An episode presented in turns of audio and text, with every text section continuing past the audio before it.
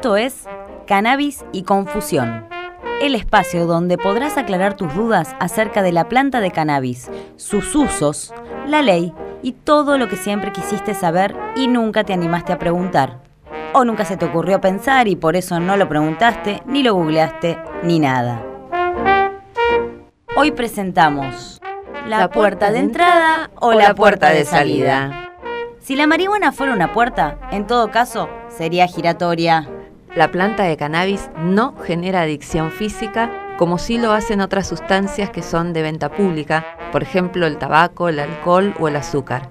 De hecho, en muchos países del mundo, la marihuana está siendo utilizada como puerta de salida. Es una sustancia sustituta para salir del consumo problemático de drogas como la cocaína y el opio.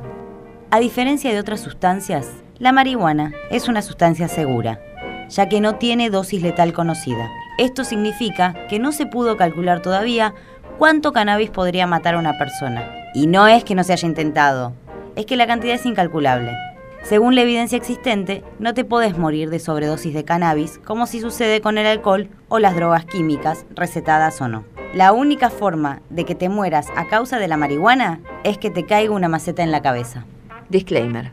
Igual, si consumís cannabis y no manejes una grúa de construcción, porque podés tener bastante sueño o distraerte mirando los colores de una mariposa y pifiarle.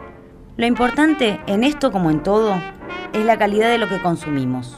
Así que atención, acá tenemos una solución a ese problema.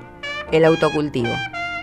Así la planta que producís y usás para tu salud la tenés controlada, la conoces y la única puerta que atravesás es la del bienestar.